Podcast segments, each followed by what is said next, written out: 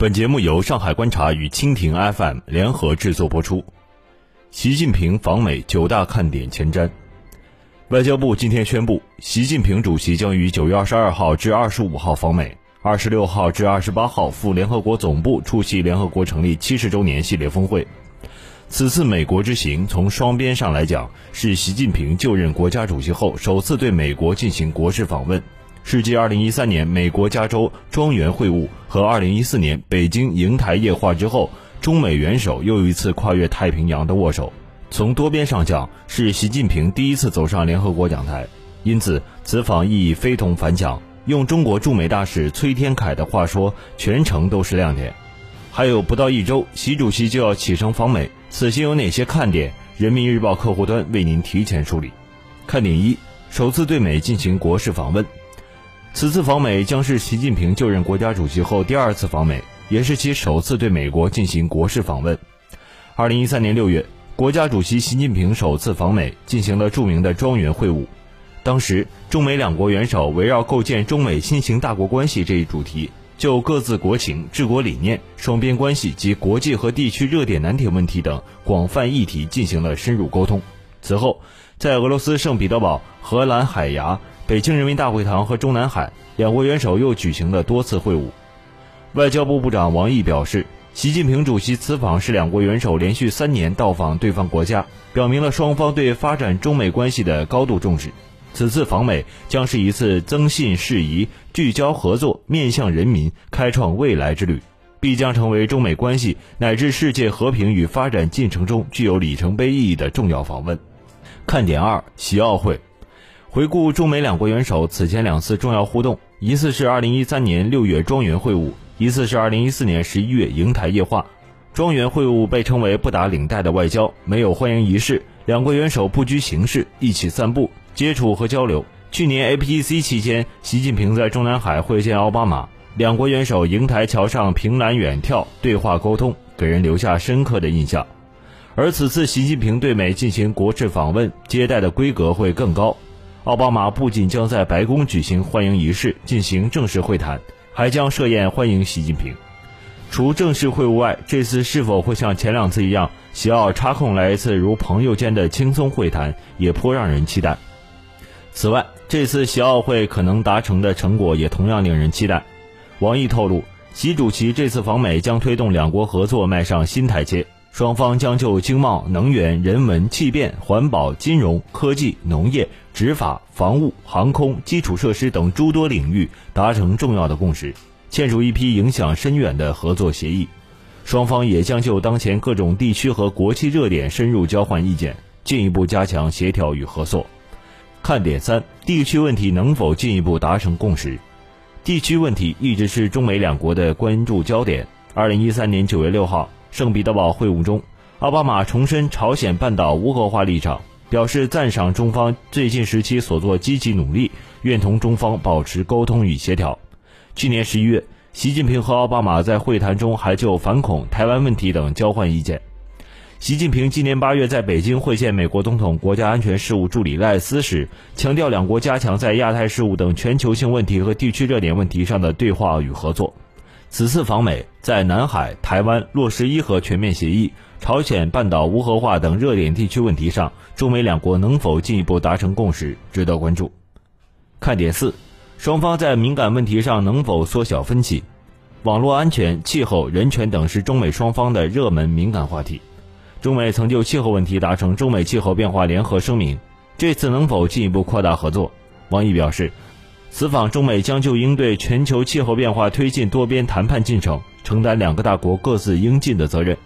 而在庄园会晤中，中美两国在网络安全合作议题上也取得了显著成果。双方同意通过已设立的两国网络工作组，加强对话协调与合作。九月九号至十二号，习近平主席特使、中央政法委书记孟建柱率公安、安全、司法、网信等部门有关负责人访美。同美方就共同打击网络犯罪等执法安全领域的突出问题达成重要共识。对于在网络安全等敏感话题上能否缩小分歧，中国驻美大使崔天凯认为，中美两国都面对如何应对网络攻击挑战这一问题，有更多理由沟通和合作。看点五：与美国企业家互动会聊些啥？对于与美国企业家互动，习近平一直非常重视。早在2012年2月访美时，他就曾出席中美企业家座谈会，基于两国企业家把众多合作潜力全面转化为互利共赢的实际成果。这一次，习近平会在西雅图与企业家座谈，还将参观当地企业。习近平把此次访美的首站选在了美国商业巨头总部的聚集地西雅图，显然是精心设计。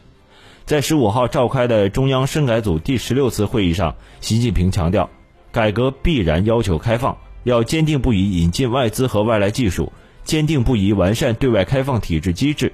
如果把两者联系起来看，就不难体会其中的深意。习近平此访能否掀起中美企业交流协作的新热潮，值得期待。看点六，两国关系定位是否会有新突破？回顾此前两次习奥会，习近平都对如何定位中美新型大国关系做了重要阐述。二零一三年六月七号，习奥庄园会中，习近平的关键词是压舱石和助推器。他表示，构建新型大国关系，相互尊重、合作共赢，造福两国人民和世界人民。中美两国合作好了，就可以做世界稳定的压舱石，世界和平的助推器。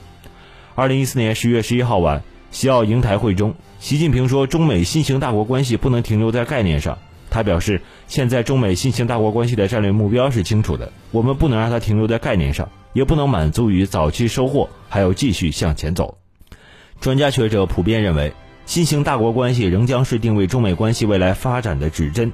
此次访美将为两国关系注入新动力。看点七：访美成果能否超过 APEC 期间？去年 APEC 期间。习近平主席和奥巴马在人民大会堂会谈，双方达成合作减排、加强两军交流、加快双边投资协定谈判、联合反对恐怖主义、联合反腐、作出签证互惠安排等二十七项共识和成果。此次访美，双方都在期待成果能否超过 PAC 期间的两国会晤。其中，最大关注点在于中美投资协定谈判能否取得实质性突破。今天上午，商务部召开新闻发布会。新闻发言人沈丹阳对媒体表示，双边工作团队正在就习主席访美的经贸成果进行密集磋商，希望最终拿出一个利益平衡、成果丰硕的清单。他特别提到，中美投资协定谈判会在这次访美进程中成为一个重要的议题。看点八，联合国峰会上将发出怎样的中国声音？习近平此次美国之行还有一个重要议程，就是出席联合国成立七十周年系列峰会。有分析认为，这也是习近平选择九月访美的一个重要原因。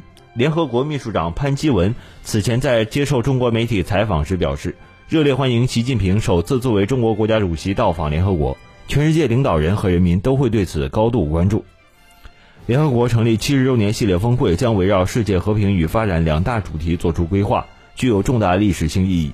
习近平将在发言中如何阐述中国发展理念，展示中国发展成就。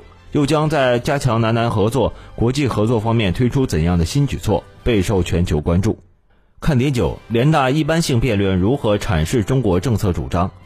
据了解，此次联大一般性辩论将会有多国首脑出席。由于正值第二次世界大战结束七十周年，历史问题很可能成为今年联合国大会一般性辩论的重要议题。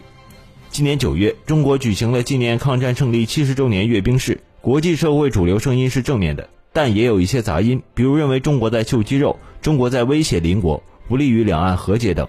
那么，在此次辩论中，习近平将如何阐述正确历史观，又将如何讲述中国坚持走和平道路的主张和外交理念？整个国际社会都在期待。联合国副秘书长吴洪波表示，习近平将在联合国阐述中国在诸多重大国际问题上的立场。会让世界对中国这样一个发展中的新兴大国有更多的信心，对中国的未来有更多的期望。